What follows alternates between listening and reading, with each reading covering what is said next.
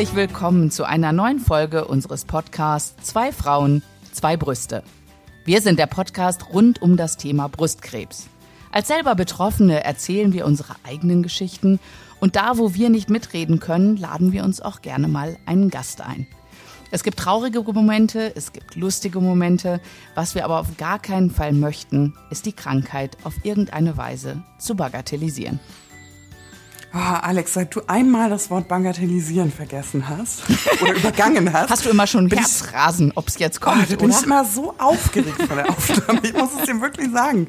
Ich kriege meinen Einsatz nicht hin. Aber diesmal hat es auch wieder geklappt, muss ich äh, sagen. Äh, ihr habt ja schon erfahren, weil ihr letztes Mal zugehört habt, dass wir eine Kolumne starten. Es geht um Projekte oder eigentlich vielleicht auch den Überbegriff Resilienz. Also was kann, was für ein Potenzial birgt auch vielleicht so eine Erkrankung oder welche Möglichkeiten schöpfen sich daraus aus, aus der Schnittmenge Krebs, denn das gibt es auch.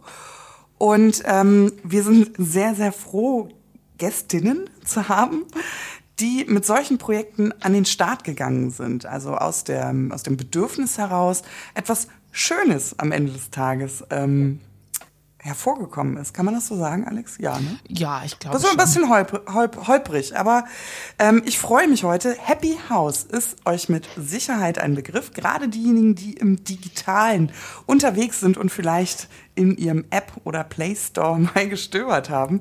Ich freue mich, die Gründerin heute bei uns äh, begrüßen zu dürfen, Stefanie Neumann-Johnson. Hallo, schön, dass du da bist. Hallo, ja, ich freue mich riesig, heute mit euch zu sprechen und danke herzlich für die Einladung. Ja, wir freuen uns auch, dass äh, Happy House in the House ist bei uns. Und äh, willst du uns mal ganz kurz Alex. für die. Ja, I tell you. Äh, willst du mal ganz kurz für die Leute, denen das jetzt gar nichts sagt, dich mal schnell vorstellen? Okay, ich bin Stefanie Neumann-Johnston, 47 Jahre alt. Ähm, und in dieser Runde sozusagen die mit der dritten Brust, weil meine rechte Brust wurde mir im September 2018 im Rahmen meiner Brustkrebserkrankung entfernt. Mm, zu dem Zeitpunkt war ich selbst noch oder bis ja, in dem Jahr war ich selbst noch als Modejournalistin tätig. Modejournalistin, Luxusmode war mein Leben, meine Liebe. Und mit der Erkrankung ähm, habe ich mich dann oder habe den dringenden Wunsch gespürt, mich umorientieren zu wollen und etwas Sinnstiftenderes anzufangen die Reise, wenn man das jetzt hört, der Wunsch 2018 war da. Ähm, die Happy House App, so wie ihr sie jetzt kennt, wurde im Oktober 2021 gelauncht. Ähm, also das war ein, ein langer Weg und ähm, aber ein sehr, sehr schöner Weg. Und ich bin sehr glücklich, an der Stelle zu stehen, wo ich heute stehe. Also deine, dein, dein Weg äh, war von der Mode in die Yoga-Welt. Das, äh, das war der, der erste Schritt dazu. Ist das richtig? Oder hast du vorher schon Yoga gemacht? Also Yoga, Yoga spielt tatsächlich eine entscheidende Rolle. Ähm, deswegen habe ich ja auch mir dieses Om statt Louis Vuitton so ein bisschen im Hinterkopf äh, äh, auf die Fahne geschrieben, weil ich ähm, ja, weil es mir meinem Leben eine neue Wert und eine neue Fülle gegeben hat und eine neue Tiefe. Ich habe Yoga praktiziert schon viele Jahre, bevor ich erkrankte. Ähm, aber ich habe das so als Fitness gemacht. Ich war überhaupt nicht mit dem Kopf oder mit der Seele dabei, sondern mein Körper hat das gemacht und ich habe dann gedacht, oh, das machst du nicht gut und da musst du dich mehr anstrengen und schau mal, was die anderen machen. Ähm, und dieses bei sich bleiben, ähm, kam dann durch die Erkrankung, als sich dann meine Yoga-Praxis verändert hat, weil ich auch gar nicht so viel mehr machen konnte, ähm, als die Meditation in mein Leben kam und als ich dann so irgendwann mal so das so ein Einblick in diese Möglichkeiten oder in dieses wunderbare Gefühl bekommen habe, wie das ist, wenn Körper, Geist und Seele und wenn es auch manchmal nur für eine Sekunde mal so im Einklang sind. Und so diese Ganzheitlichkeit, die da so dahinter steckt, ähm, das ist das, was wir heute mit der Happy House App leben und was ich vermitteln und den Leuten zeigen möchte. Gibt es denn da Schnittmengen, wenn wir über die Modewelt und die Yoga-Welt sprechen? Oder sagst du, es musste einen ganz drastischen Cut musste es geben? Und äh, oder oder ne? also ich sage, es ist ein Paralleluniversum. Äh, oder gibt es auch Überschneidungen? Also es gibt Überschneidungen in dem Sinne, dass es einige Menschen aus der Mode gibt, die einen Sinn suchen und dann in die, in die Yoga-Szene wechseln und eine Yogalehrerausbildung machen. Und das war auch so zuerst, dass ich mir dachte, so, oh nee, nicht die nächste Moderedakteurin, die jetzt hier mit Yoga um die Ecke kommt, das willst du jetzt nicht. Also diese Überschneidung gibt es, dass ich nicht die einzige Sinnsuchende bin. Ähm, vom Spirit her muss ich sagen, sehe ich persönlich überhaupt keine Parallelen, weil die Mode etwas ist, das komplett im Außen stattfindet. Äh, in der Mode geht es ja wirklich darum, dass man erstmal in einer Sekunde Trends erfasst, in einer Modenschau, die vielleicht, keine Ahnung, zehn Minuten dauert, wo vielleicht 50 Outfits an einem vorbeiwandern, dass man in wenigen Sekunden weiß, das sind die Keylooks, ähm, das nehme ich mit. Und auch genauso, wenn man dann als in der Mode rausgeht, dass man auch selber sofort als in der Mode tätig erkannt wird. Das ist ja ein, ein Beruf, bei den Ärzten erkennt man es am weißen Kittel. In der Mode ist das etwas komplexer, diese Codes zu lesen. Und wenn man, da muss dann einmal reinwachsen und dann sich reinarbeiten. Und dieses Beurteilen und dieses im Außen arbeiten, das gewöhnt, das ist ja das Gegenteil von Yoga. Das Yoga geht ums Fühlen, ums Spüren, sich nicht vergleichen, sich nicht, nicht, sich nicht mal selbst beurteilen und schon gar nicht die anderen.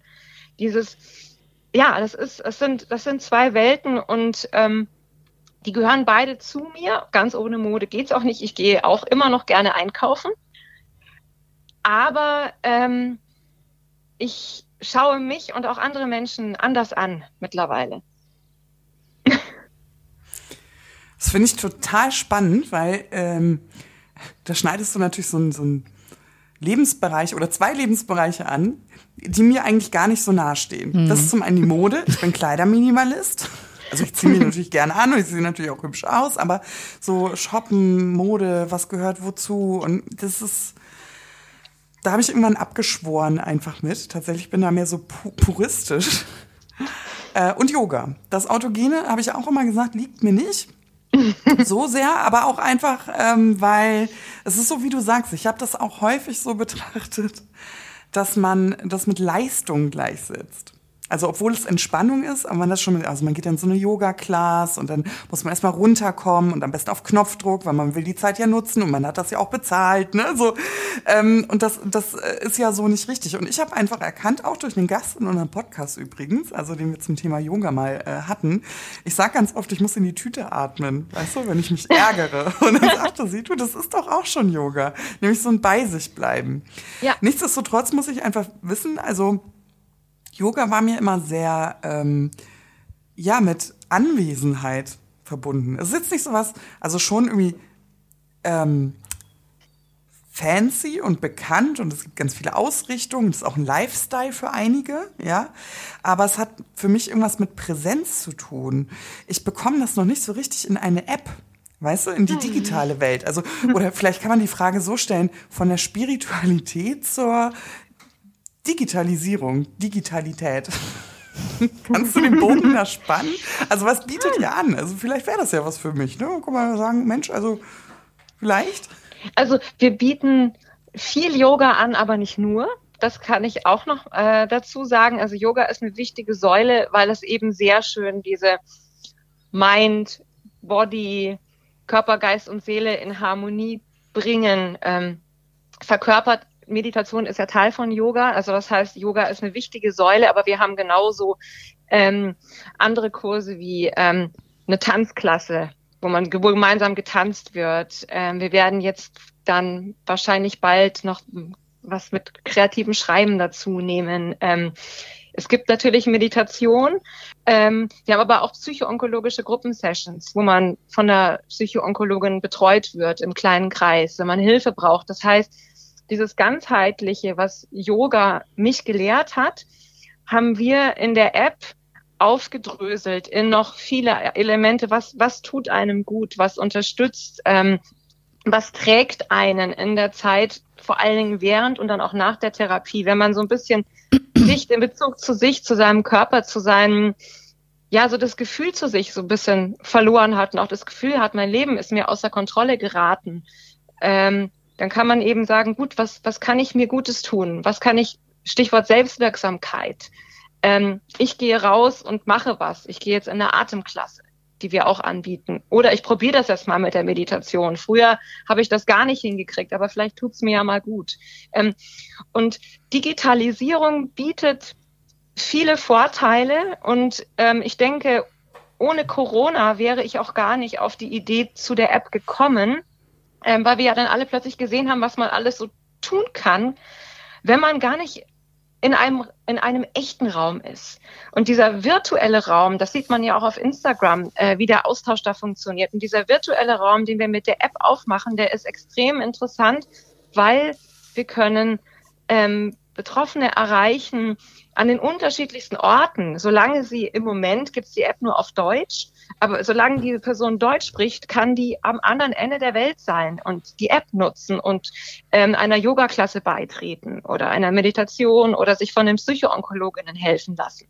Das ist eigentlich so, und so diese, dieser Community-Aspekt und dieses grenzenlose Gemeinschaftsgefühl, das kriegt man auf dieser digitalen Ebene wahnsinnig toll hin. Und was man auch sagen kann, dass, man, dass ich, was ich auch in vielen, vielen eigenen Kursen, die ich auch Yogakurse und andere Zeremonien, die ich auch ausprobiert habe, Kakaozeremonien und alles Mögliche virtuell, auch in meiner eigenen Zeit der Genesung. Ähm, es, auch da schwingen die Vibes mit. Dann spürt die Energien und Dynamiken in der Gruppe, die Anwesenheit der Menschen. Auch wenn man nicht sich jetzt so Hand in, auch wenn man nicht Hände hält, sozusagen. Darf ich, darf ich mal ganz kurz, weil wenn ich an dich denke, dann habe ich immer dieses Yoga for Cancer im Kopf. Ne? Stefanis Yoga for Cancer. Wo ist jetzt Yoga for Cancer und wo ist Happy House? Oder ist es beides in einem oder gibt's dann, sind das zwei Bereiche? Das sind tatsächlich zwei Bereiche, äh, die beide sozusagen aus, aus meinem Kopf, aber auch aus meinem Gefühl entstanden sind. Ähm, die Happy House App richtet sich ganz speziell an Brustkrebsbetroffene Menschen, eben während und nach der Therapie und versucht da zu unterstützen, die Zeit der Therapie einfacher, etwas angenehmer zu gestalten und ja, Kraft, ähm, Kraft zu schenken. Und ähm, die Yoga for Cancer e.V., mein Verein, ähm, arbeitet auf einer anderen Ebene. Das heißt, da arbeiten wir in einer gewissen Weise in der Prävention, weil wir allen Menschen, die Zugang zu Yoga ermöglichen wollen durch Online-Yoga-Events, ähm, zum Beispiel die Aktion Kleine Helden, die wir zugunsten krebskranker Kinder jedes Jahr veranstalten. Ähm, und da sammeln wir Deutschlands und auch Österreichs tollste Yogalehrer, machen ein Wochenende und, mach, ähm, und streamen alle Klassen und alle Erlöse dieses Wochenendes äh, werden dann eine Krebs äh, eine Krebsorganisation gespendet. Das war eben letztes Mal ging das an die Kinder an die Kinderkrebsabteilung der Charité hier in Berlin. Knapp 16.000 Euro haben wir da gesammelt wow. an einem Wochenende.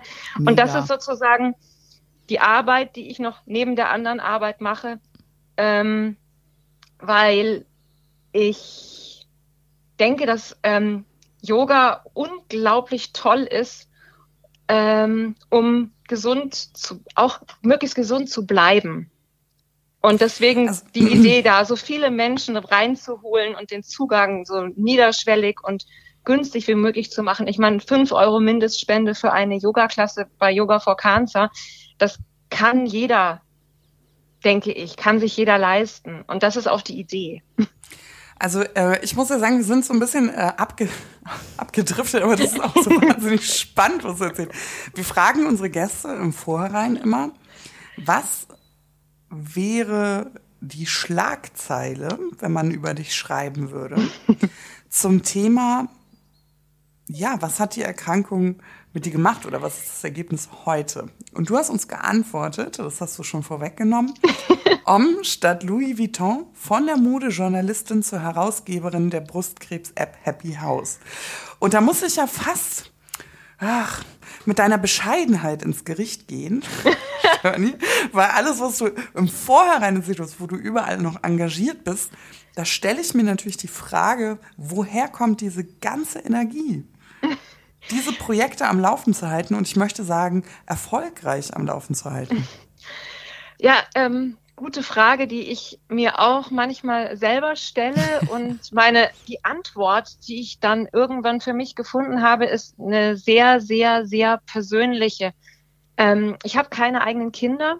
Ich werde auch keine eigenen Kinder mehr haben. Das ist aufgrund der Antihormontherapie und auch meines Alters nicht mehr möglich und auch aufgrund der Tatsache, dass ich meinen Mann auch sehr spät erst kennengelernt habe mit ähm, 41. So, ähm, auf jeden Fall, ich werde keine eigenen Kinder mehr haben. Und ähm, für mich ist, das war die Frage, die ich mir während meiner Erkrankung, da stellt man sich ja viele Fragen, man setzt sich mit dem Tod auseinander, mit dem, was hinterlasse ich in der Welt, welche Spuren möchte ich hinterlassen, was bleibt, wenn ich gehe. Ähm, und das, äh, das ist das, das ist Happy House und das ist eben die, mein was ähm, mein Mann Eric und ich noch in unserer Freizeit machen, Yoga for Cancer. Ähm, das ist sozusagen, das sind meine Babys, meine Kinder, die ähm, in die Welt hinausgehen und groß, äh, groß werden sollen. Boah, ich habe richtig Gänsehaut, wenn du das so sagst. Wuh. ich auch, weil äh, das ist auch so ein, weißt du, mm, das ist so ein ganz großer Fall von, ich verstehe die Worte, die du sagst, aber ich kann diese Gedankengänge auch sehr nachvollziehen, weil man diese Gedankengänge auch durchdacht hat. Ne? Also bei aller Resilienz und bei allem Schönen, über das wir sprechen, muss auch über sowas gesprochen werden. Ja, also das ist auch eine Traurigkeit, ja, oder mhm. ein was mache ich jetzt oder was sind meine Spuren im Leben, dass solche Fragen auch auftauchen. Ich glaube, das darf man nicht, versch nicht verschweigen, wenn man über Positivität und Energie spricht. Mhm. Also, weil sie manchmal der Antrieb sind. Also ich fühle ja. das sehr.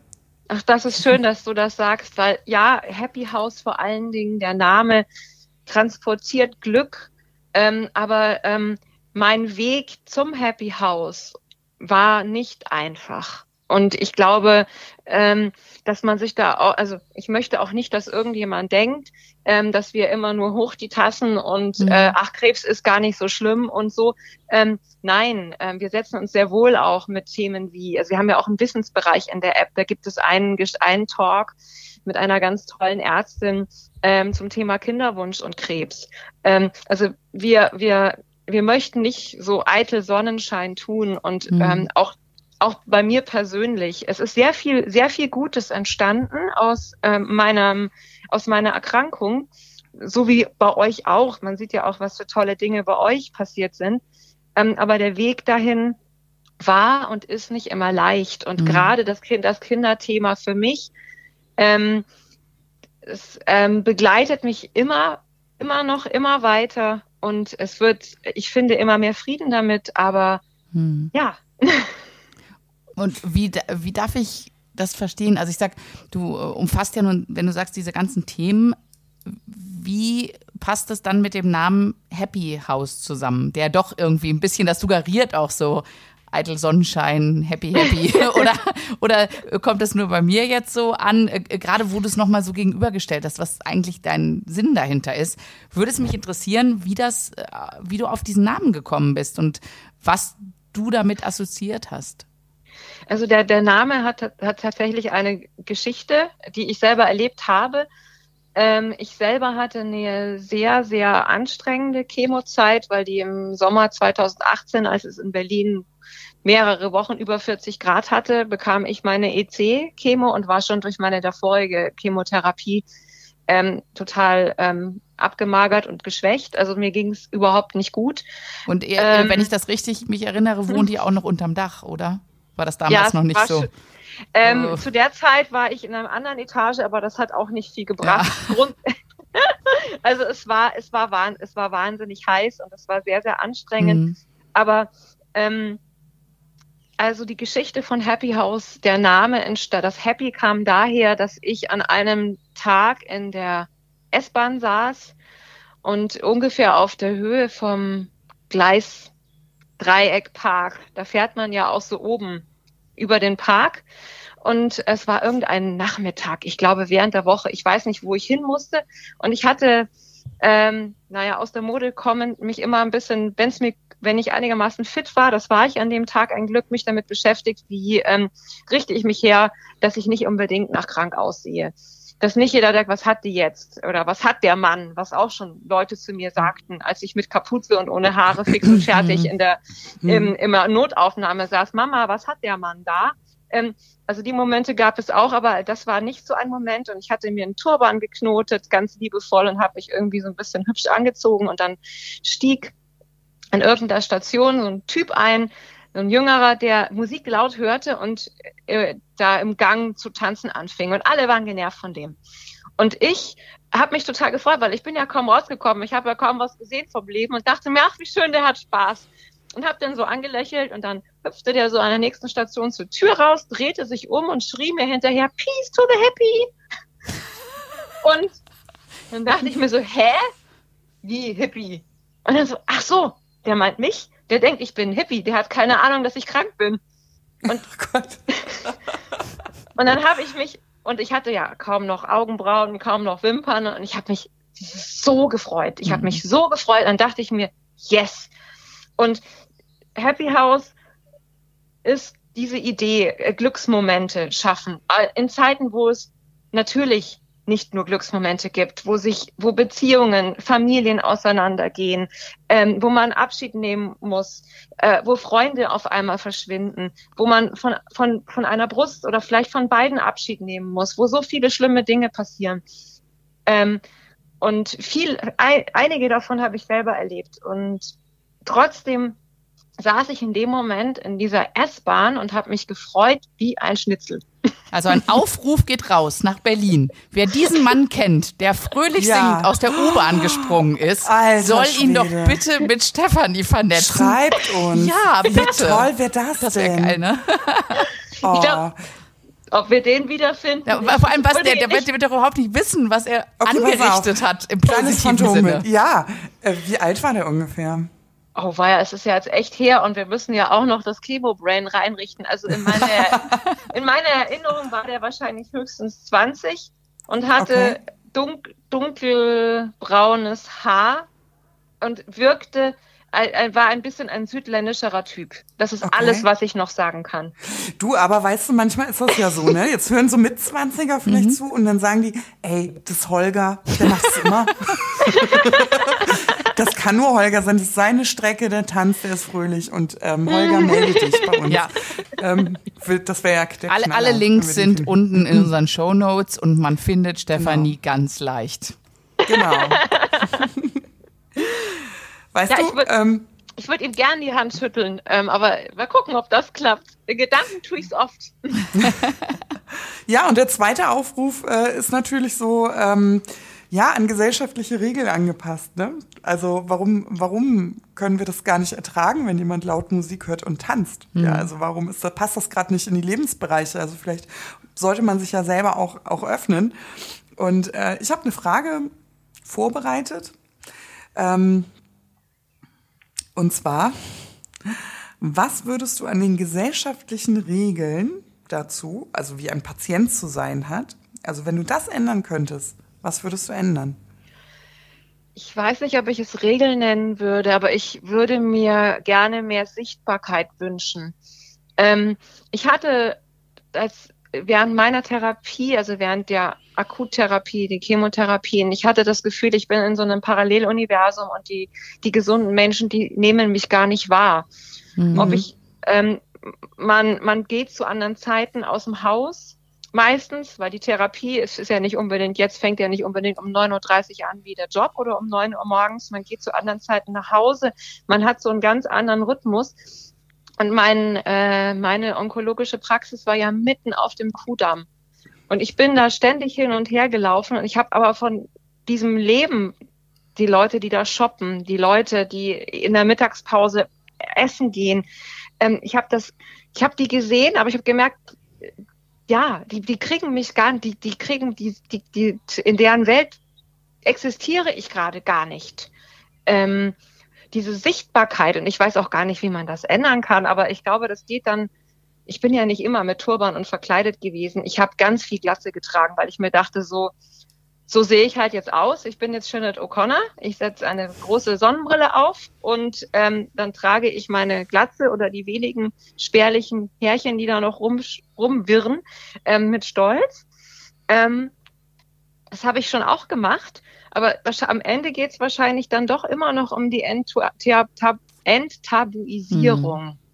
ähm, dieser, dieser Krankheit, dass viele Menschen nicht darüber sprechen möchten. Das sehe ich auch in, in anderen in anderen Situationen, bei anderen Menschen, dass manche sagen, nee, nee, ich will nicht, dass das auffällt.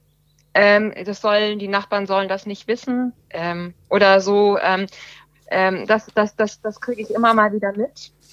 Mm, und ich verstehe, wo das herkommt. Das kommt natürlich auch aus einer Zeit, als äh, Krebs ein garantiertes Todesurteil war. Mhm. Ähm, und das, ich, das wirkt meiner Meinung nach noch, bebt das noch ganz lange nach. Dabei, gerade mit Brustkrebs hat man ja, wenn das rechtzeitig entdeckt wird, sehr, sehr, sehr gute Heilungschancen. Sonst würden wir alle drei hier heute nicht sitzen. Und das Leben mit oder auch metastasiert Erkrankte, die auch mit der Metastasierung viele Jahre leben können, ähm, das Leben mit und nach Krebs, ähm, das ist, glaube ich, vielen noch nicht so bewusst. Und ja. Du, ich das, glaube, das, ja. ist, äh, das sind zwei Dilemma. Weil einmal mhm. kommt es natürlich, wie du sagst, aus einer Zeit, wo, wo Krebs ein Todesurteil war und ist dann unmittelbar in, eine, in ein Zeitalter gerutscht, wo Menschen sich gerne mit Stärken profilieren. Oh ja. Und ich glaube, diese Kombination, weil ich würde schon sagen, dass wir grundsätzlich in einer eher offenen Gesellschaft sind. Also es gibt kein Thema, was vielleicht schambehaftet wäre und trotzdem in den Medien nicht ausgeschlachtet wird. Also da geht's ja von Intimbehaarung über Piercings, ne? Also darüber kann man ganz offen reden, ne? Oder äh, sexuelle Vorlieben, die vielleicht nicht der Norm entsprechen, da gibt es Reportagen drüber, das kann man sachlich aufbauen, ja. Aber sobald es in so einen Schwächebereich geht, also genau diesen Kontrastprogramm und in einer Krankheit ist man ja eher äh, geschwächt auf sehr, sehr vielen Ebenen, ähm, das ist nicht etwas, womit man gerne hausieren geht. Und das ist, glaube ich, so ein ganz dramatischer, eine sehr dramatische Entwicklung, weil wir uns so unnahbar machen. Ja. Wir sind nicht unverletzlich, auch wenn wir das gerne selber glauben würden. Ähm, was natürlich auch mal so eine personifizierte Angst schürt. Ich verstehe auch, woher das herkommt, aber ich finde das sehr bedauerlich, weil wir sind nicht alle stark, noch nie gewesen. Also für mich war das äh, eine der größten Learnings und Herausforderungen an irgendeiner gewissen Stelle während meiner Erkrankung meine Eltern anzurufen und sie um Hilfe zu bitten, weil wir kamen nicht mhm. mehr zu, wir kamen nicht mehr klar ähm, mhm. in der Familienkonstellation.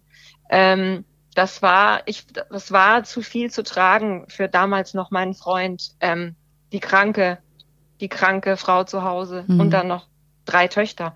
Das war einfach Wahnsinn. zu viel. Das konnte, das war nicht stemmbar. Und dann diesen Schritt zu gehen und meine Eltern anzurufen und zu sagen, könnt ihr kommen? Meine Eltern waren da ja auch schon Ende 70, ne? Ähm, könnt ihr kommen? Ähm, wir brauchen Hilfe, ähm, weil ich, ich, ich bin teilweise tagelang nicht mehr aus dem Bett rausgekommen. So ziemlich. Ähm, und äh, ja, also das war, ähm, das war, glaube ich, so das wichtigste Learning und das, äh, was ich vorhin schon angesprochen habe, dieses äh, einmal dieses um Hilfe fragen und sich auch mhm. zu überlegen, was, was kann ich tun? Man kann, und da bin ich sehr überzeugt davon, es gibt wirklich ganz wenige Situationen im Leben, wo man wirklich gar nichts mehr tun kann. Aber man kann, auch wenn man im Bett liegt mit 39 Fieber und draußen sind 40 Grad und einem ist schlecht und heiß und kalt und äh, die, Hitze, ach, die Hitzewallungen kommen auch noch rein. Ja.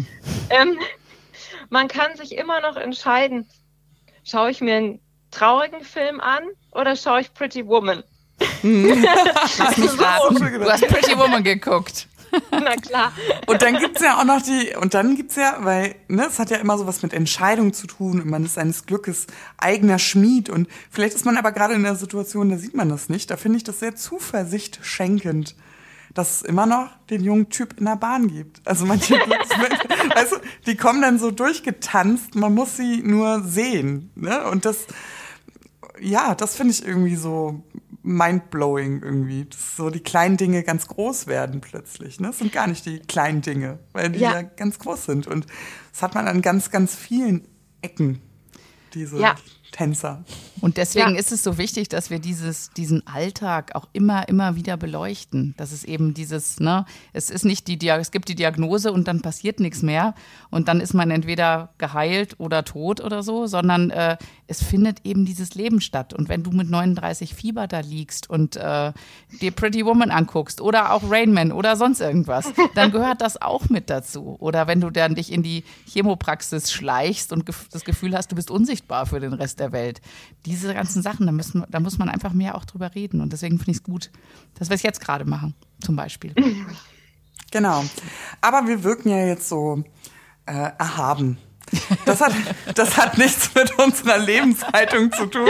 Aber es ist natürlich auch voll äh, leicht gesagt. Wir, also es ist immer einfacher, sich für das Leichtere zu entscheiden, wenn man gute Perspektiven hat. Ja, also wenn man nicht gerade mit äh, schrecklichen Gedanken konfrontiert, die auch vielleicht mal gedacht werden müssen. Ne, das ist äh, einfach vielleicht, jeder ist ja auch anders und ähm, jeder geht ja auch anders damit um. Aber wir haben natürlich jetzt ähm, in der Krankheit Krebs, das ist ja kein Zustand, das ist ja ein Prozess. Und wir sind in einer sehr privilegierten Situation, weil wir hier schon mit fertigen Projekten sitzen und jemand, der vielleicht gerade eine Diagnose bekommen hat, der sieht den Wald vor lauter Bäumen nicht die Zuversicht, die wir hier gerade versuchen zu vermitteln. Ja. Und deswegen ist eigentlich eine entscheidende Frage gar nicht, ich war krank und habe eine App gegründet, sondern es ist immer die Entscheidung, was passierte dazwischen. Wie ist das passiert? Wann ist bei dir so ein Schalter umgelegt? Weil ich stelle mir jetzt gerade vor, ich weiß, 2018 war ein mega knaller Sommer. Ich hatte meine Ablation. Ich spüre das total, wenn das auf 40 Grad und so. Das war echt, das oh. war wirklich ein diebischer hm. Ein diebischer Sommer, ein ja. energieraubender Sommer für erkrankte Personen, ja. erkrankte und geschwächte Personen. Ich, ich sehe dich so im Bett liegen, ja, in deiner Wohnung und äh, oh. äh, so einen Schluck Wasser nehmen, das so metallisch schmeckt und ja. irgendwie so so ein bisschen Leben ausgehaucht, einfach weil man so erschöpft ist und so kaputt, ja. Also man lässt ja auch federn. Mhm. Und ich sehe dich 2019, als wir uns kennengelernt haben, auf einer Veranstaltung. Und ich sehe dich heute. Und ähm, für mich sind es so Pfeiler eines Prozesses. Wo warst du 2019, als wir uns kennengelernt hatten? Also ich fand, du warst schon immer ein sehr energetischer, so ein sehr enthusiastischer Mensch, so lebensansteckend, ne, Alex? Hallo, da kam so eine Person, die sprudelte so aus sich raus. Total. Also da würde ich sagen, da wird, die steht heute und 2019, äh, da sehe ich gar keinen Unterschied, weil du das, diesen Spirit noch immer damals hattest und das hat uns ja auch gleich so mitgerissen, ne? Paula, dieses ja. und da, ich habe da so eine Idee und also äh, ja schon, wobei ja. das ja noch so gewachsen ist, ne? Ja, du warst ja, ja, noch so im Austausch und so, ne, Ste Stefanie? Ja. Und ähm, also ich finde es wahnsinnig inspirierend, äh, einfach zu sagen, okay, das sind so drei Eckpfeile, aber wo warst du 2019? Du warst ja gerade mit der Behandlung. Ja, naja, ich hatte. Du lag ein bisschen zurück, aber. Ja, ich hatte ich hatte mich, als wir uns kennenlernten, hatte ich, glaube ich, gerade meine Yogalehrerausbildung abgeschlossen. Die hatte ich mir zu dem Ziel gesetzt. Also ich hatte meine zweite und auch letzte OP ähm, im Februar 2019 auf den Tag genau nach der ein Jahr nach meiner Diagnose bin ich aus dem Krankenhaus gekommen mit einem brandneuen Implantat ähm, mhm. Und habe mir da schon so Ziele gesetzt. Yoga, ich mache jetzt diese Yoga-Ausbildung, Yogalehrerausbildung, ich gehe auf ein Retreat und als wir uns kennenlernten, hatte ich gerade diese Yogalehrerausbildung absolviert und wusste aber auch noch nicht so genau, wo die Reise hingeht. Und in mir halte damals und auch heute immer noch der Satz meiner Psychoonkologin nach, die zu mir sagte, lassen Sie sich Zeit, dann geht's schneller. Dieses lassen Sie sich Zeit, weil ähm, ich war früher ähm, in der Redaktion noch, also in meiner ersten Redaktion, als ich im Sommer 2000 bei der L begann, ähm, die damalige Chefredakteurin hat mich immer das Rennpferd genannt. Ich hab, bin durch die Gänge, ich bin die Gänge runtergerannt. Äh, ich hatte immer, ich war immer busy. Ich habe äh, tausend Sachen gemacht, alles gleichzeitig, alles ganz schnell und zack, zack, zack und noch mal mehr. Und diese Mentalität ist sehr lange geblieben. Und diesem Rennpferd dann mal ein bisschen Ruhe beizubringen und dass man nicht alles immer sofort haben muss, sondern dass ähm, auch so eine Idee wie Happy House und Yoga for Cancer, das ist gewachsen über die Jahre. Das begann 2018 und es wächst ja auch immer noch. Und ähm, ja, das ist, äh, ja, das ist, das ist ein Prozess, in dem ich immer wieder gesagt habe, ähm, ja, Zeit lassen, jetzt nicht alles auf einmal wollen. Ähm, und auch Corona spielt natürlich eine entscheidende Rolle. Also nicht nur die Tatsache, dass, also was wir vorhin ansprachen, die Digitalisierung, die da sozusagen, also dass, dass da ganz neue Möglichkeiten des Zusammenarbeitens sich manifestiert haben. Die gab es ja schon vorher, aber sie wurden dann plötzlich gesellschaftsfähig. Ähm, aber eben auch durch Corona, dass ich plötzlich wieder erwarten nochmal Zeit hatte. Ich fing ja gerade an, wieder nach so ein bisschen als Journalistin wieder zu arbeiten, weil ich dachte ja, okay, jetzt nach anderthalb Jahren krank sein, kannst bisschen Geld verdienen, ist ja auch mal richtig jetzt. Ähm, und ich fing an und die Aufträge brachen weg nach wenigen Monaten, weil Corona kam und ich saß wieder sozusagen am Anfang.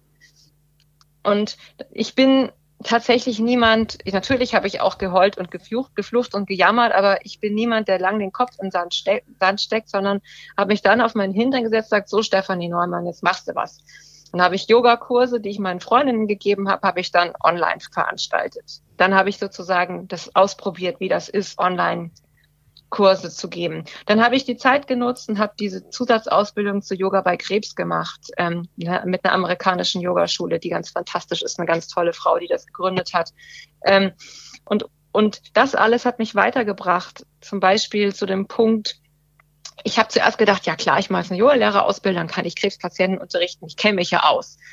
Stimmt ja gar nicht. Meine Reise und meine Nebenwirkungen sind meine Reise und meine Nebenwirkungen. Da gibt's ja genauso viele Reisen und Nebenwirkungen, wie es Betroffene gibt. Und das habe ich durch diese Ausbildung zum Beispiel gemerkt und auch, ähm, ja, das nicht, das, ja, die eigene Erfahrung, wenn man wirklich Menschen helfen will, da hat man ja eine große Verantwortung. Yoga unterrichten gesunden Menschen, 30-Jährigen, ich denke, das kann jeder, weil da kann nicht viel schiefgehen. Aber 16-jährige Frau, die in der Chemotherapie ist, die digital auf Distanz sicher eine halbe oder dreiviertel Stunde in Bewegung zu bringen, das ist eine ganz andere Verantwortung. Und dessen bin ich mir bewusst geworden und dessen versuche ich mir immer wieder bewusst zu werden. Das heißt, ja, jetzt bin ich ein bisschen, habe ich ein bisschen ausgeholt, aber das passte da jetzt irgendwie alles mit rein. Ja, voll spannend auch. Du, ich sehe mich ja gerade in der 60-jährigen äh, Frau und der Verantwortung. Es ist tatsächlich so. Also ich mhm. habe auch mehrere Anläufe gemacht, jetzt nicht unbedingt im Yoga, aber ähm, man versucht ja im Rahmen seiner eigenen Rehabilitation vielleicht die äh, Arten von Bewegung zu machen, die man mag oder die man gewohnt ist vielleicht. Ne? Und man stellt ziemlich schnell fest, eieiei, Muskelschwund, Bewegungseinschränkungen, orthopädische Einschränkungen, ja. überhaupt sich wieder zu mobilisieren, ja, also oder wie du sagst, aus einer, aus einer Zeit heraus, wo man nicht aus dem Bett kommt. Also man, man ahnt ja gar nicht, wie schnell so ein Körper auch nachlässt. Ja. Also unsere Körper sind wahnsinnig stark und ich würde behaupten, wenn man uns heute sehen würde, würde man nicht die Patientin sehen, der es eine Zeit lang so schlecht ging. Ja. Aber das ist kein Geschenk. Ne? Also da steckt auch eine, eine, mm, ein Bedürfnis im Körper, etwas zurückzugeben drin. Ja. Diesen, in diesen Zustand von heute zu mobilisieren, das sind ganz kleine Schritte. Und du sagst ja immer, das finde ich sehr spannend, das ist ja auch irgendwie der Geist, der da mithängt. Für mich war es total frustrierend. Also, ähm, weißt du, ich musste so Reha-Sport Apfelpflücken machen, zum Beispiel. also ich weiß nicht, ob ihr euch das, macht, das so bildlich jeder, vorstellen oder? könnt. Genau, aber man stellt sich breitbeinig in den Raum, geht delikat in die Hocke. Also man, die Knie so delikat, ähm, ist so ein bisschen im Bouncen, ja. Und dann mhm. versucht man die Arme zu heben und stellt relativ schnell fest, man bekommt den Ellenbogen nicht mal auf Schulterhöhe. Ja ähm, dann fängt man an zu bouncen, also wirklich ganz leicht zu wippen und stellt nach zehn Bouncern fest, man ist völlig außer Atem. Und man hat ja plötzlich vielleicht eine Lungenfibrose oder ist generell einfach geschwächt.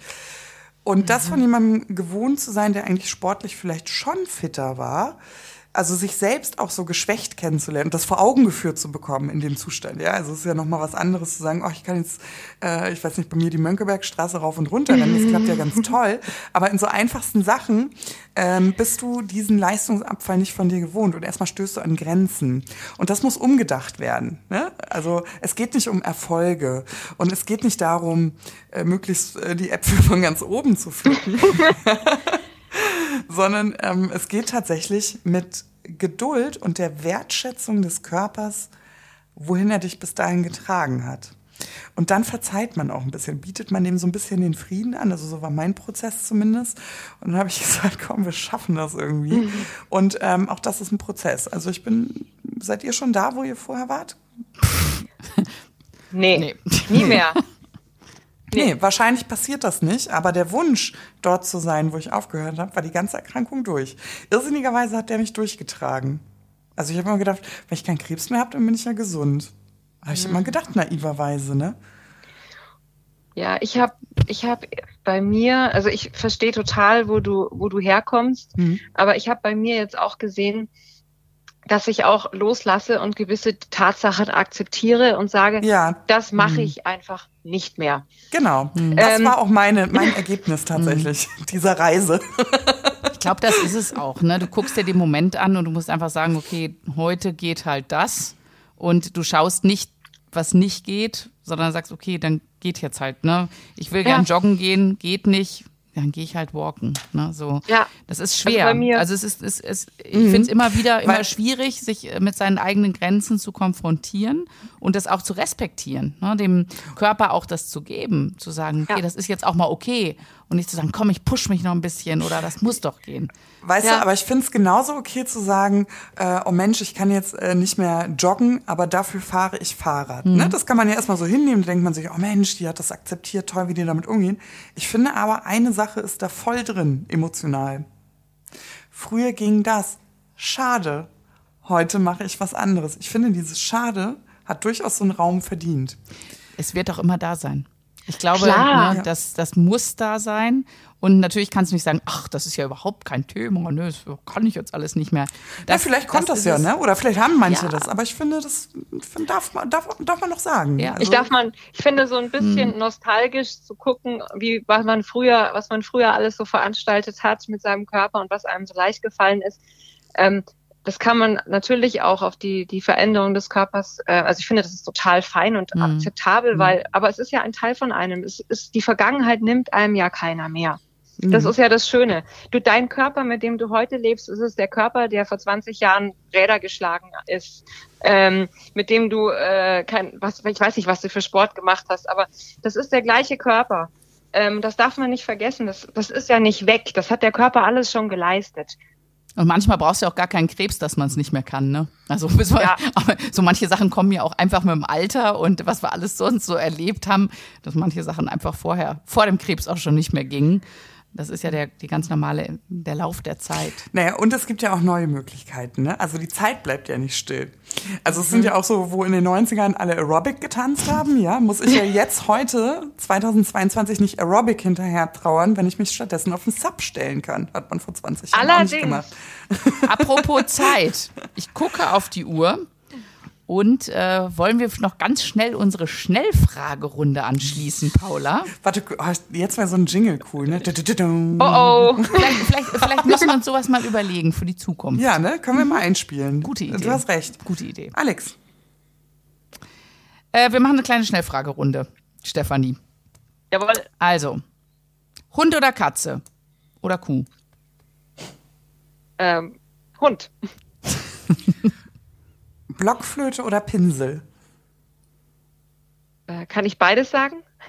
sonst, nehme ich die, sonst, sonst nehme ich den Pinsel. Aber ich habe tatsächlich wahnsinnig gern Blockflöte gespielt als Kind. Das hat mich tot, also ich zeichne ja irre gerne, aber ich habe auch wahnsinnig gern Blockflöte gespielt. Ich kann das auch noch. Oh Gott, oh Gott. Dann machst du den Jingle das nächste Mal für uns.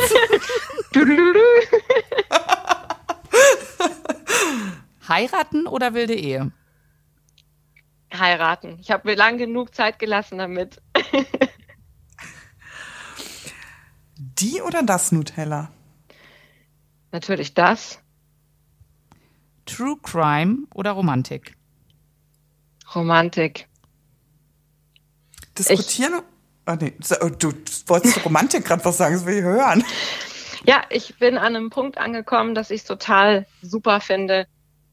Sachen mit Happy End und schönen auch gerne mal Romcoms anzuschauen, weil es gibt, in, abgesehen jetzt von meiner eigenen Reise, es gibt so viele schwierige Themen in der Welt, ob das jetzt die Klimasituation ist, ob das ähm, der Krieg in der Ukraine ist. Und als mir das irgendwann mal zu viel war, habe ich dann Romcoms für mich entdeckt und ähm, das tut der Seele wahnsinnig gut.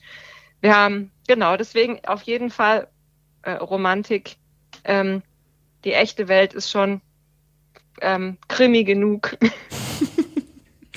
Diskutieren oder schweigen? Äh, diskutieren, wobei ich es eigentlich besser fände, wenn ich schweigen lernen könnte, weil manchmal ist Schweigen die viel coolere Antwort. Auf jeden Fall eine gesetzte. also sie ist, wirkt manchmal souveräner. Ja, ne? Ja, äh, könnte ich auch mal. Oder mhm. können wir alle, ne? Können wir alle drei, glaube ich. äh, Sushi, Currywurst oder vegan? Sushi. Ich bin Currywurst, von Currywurst habe ich mich langsam entfernt. Ähm, ganz vegan kann ich mir nicht vorstellen. Ähm, deswegen ab und zu sehr eine, ich liebe eine primär pflanzliche Ernährung mit ab und zu einem ausgewählten Stück äh, Fisch oder Fleisch. Es gibt jetzt auch vegane Currywurst, ne? Hab ich gesehen. Ich weiß, die schmeckt sogar. Ich habe sie schon probiert. Mm, Stadt oder Dorf? Oh, wieder beides. Ähm, wirklich beides. Ich war ein totaler Stadtmensch mein Leben lang und habe ja in einigen Metropolen gelebt. Also ich komme ja aus München, ich habe in London studiert, ich habe viele Jahre in Paris gelebt und ich habe jetzt tatsächlich in Frankreich in einem kleinen Dorf, ein kleines Ferien, kleinen Ferienwohnsitz äh, gefunden, zusammen mit meinem Mann. Und dieses ländliche Leben da, das hätte ich früher nicht gedacht ich liebe das, dass man den Bankbe die Bankberaterin kennt ähm, und dass der Versicherungsmakler zwei Türen weiter ist und die Nachbarin beim gleichen ist. Ach ja, der Monsieur. ja, genau.